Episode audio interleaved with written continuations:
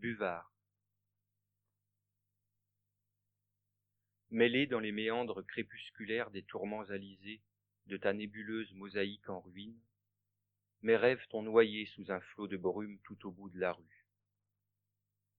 C'est au détour de celle-ci que je me vis m'égarer devant la vitrine d'un marchand d'incertitude sur laquelle il y avait écrit moins 50% sur tous les articles d'année.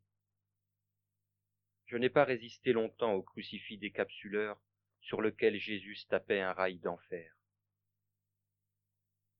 C'est en revenant d'Eldorado que je t'ai retrouvé frêlement vêtu de ton sari, occupé à chasser tes chimères maudites, bourrasques sur les plus beaux de tes rêves agonies. Tu étais bleue et belle, agenouillée au bord de la falaise, surplombant les pointes saillantes sculptées des lames et des années ton visage à demi recouvert des cheveux que le vent rabattait avec le moins d'ordre qu'il put. Je t'ai aimé.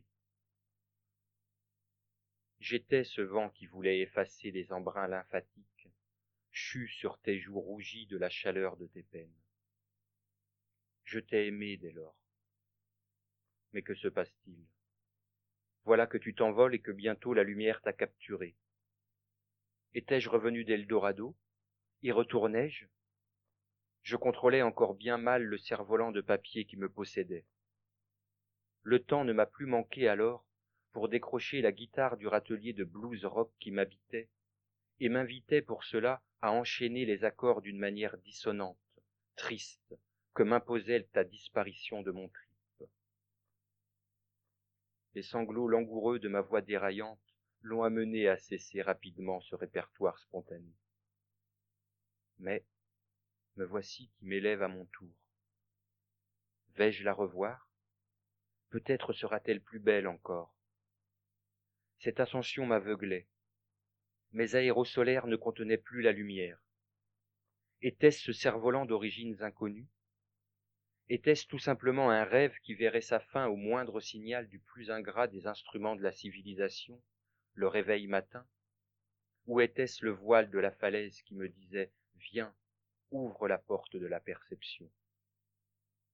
Une chaleur montait peu à peu en moi. Tout d'abord agréable et confortante, elle se montra bien vite intenable, étouffante, à l'image de la couleuvre qu'il l'est de sang frais.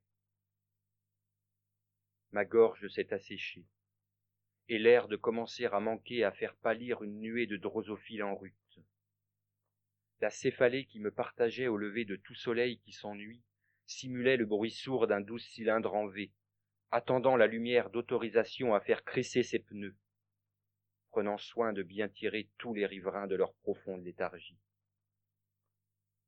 Je devenais sciemment fou allié, dans la chaleur, la soif et la vitesse hallucinante de cette intrigante montée.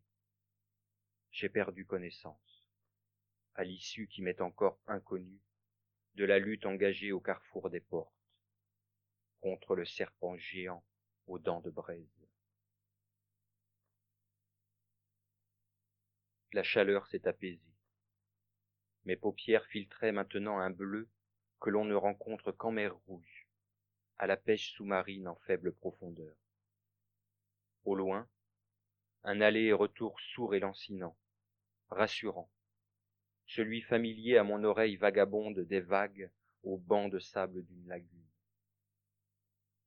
À mes narines parvenaient de volatiles poussières de granit usé, des intempéries et des années, et cette vieille odeur crachée une dizaine de minutes après un orage marin, l'été, sur les pavés de Saint-Malo ou sur les dunes des Landes.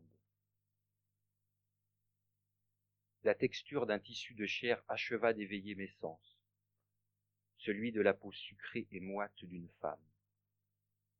Peau qui respirait la volupté. Elle effleurait mon corps de son long. Le souffle vital de l'être qui habitait cette enveloppe charnelle me venait tiède au rythme de la vie qui allait et venait derrière moi.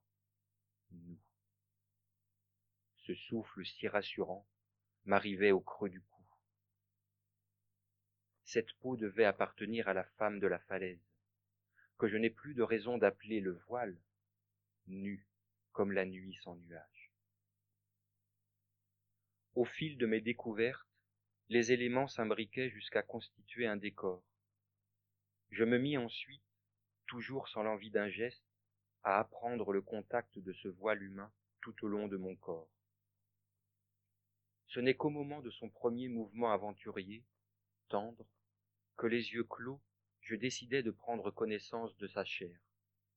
Nos membres meurent, tous deux à la découverte de l'autre, par les sens les moins usuels. Il était venu le moment de m'apercevoir de ma propre nudité. Dans l'entrelacement langoureux de nos atomes, je sentis son âme pénétrer la mienne et mon corps pénétrer le sien. De nos coups de cœur nous assiégeâmes nos places fortes et nous intronisâmes à perpétuité. Elle était bien celle des abîmes de mon âme.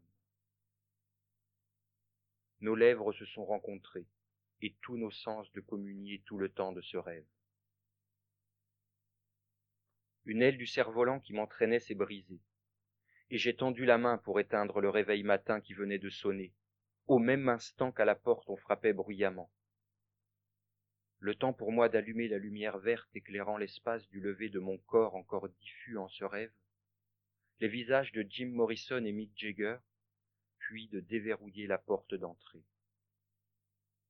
Un souffle glacial envahit la pièce. Elle était déjà là. Elle était là devant ma porte, haute, grande, maigre et imposante, malgré son allure de porter un fardeau. Elle avait effacé en arrivant le décor qui m'est familier au sortir de chez moi.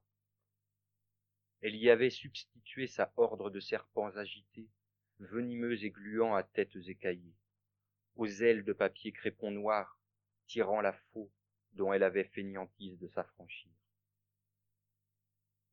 On ne lui voyait pas le visage au travers de l'ombre de son manteau noir lui aussi. Mais je l'ai vite reconnu à l'appel du squelette de sa main tremblante, allongée. Le cerf-volant, je crois, m'a dit de prendre mes cigarettes. Nous pûmes partir aux alentours de minuit.